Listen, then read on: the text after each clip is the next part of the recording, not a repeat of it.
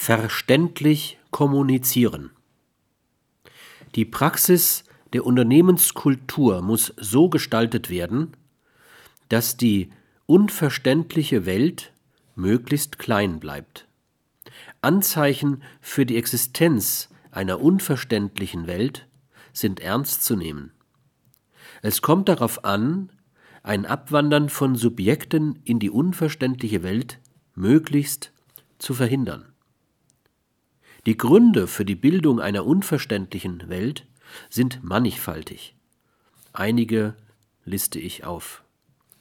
Eine miserable Öffentlichkeitsarbeit des Unternehmens. Sie wird gelegentlich in unverzeihlicher Arroganz mit dem Hinweis gerechtfertigt, man gehöre schließlich zur Elite, deshalb seien die Fremdmeinungen unerheblich. Was kümmert es den Mond, wenn ihn ein Hund anbellt? In diesem Fall gilt es unbedingt, die Imagearbeit des Unternehmens zu verbessern. Dazu gehört ebenso unbedingt die Entwicklung einer Kultur des Umgangs mit den Massenmedien. Es kommt darauf an, die Überzeugung auszubilden, dass im Konfliktfall Unternehmen gegen Öffentlichkeit, die Öffentlichkeit die besseren Karten spielt.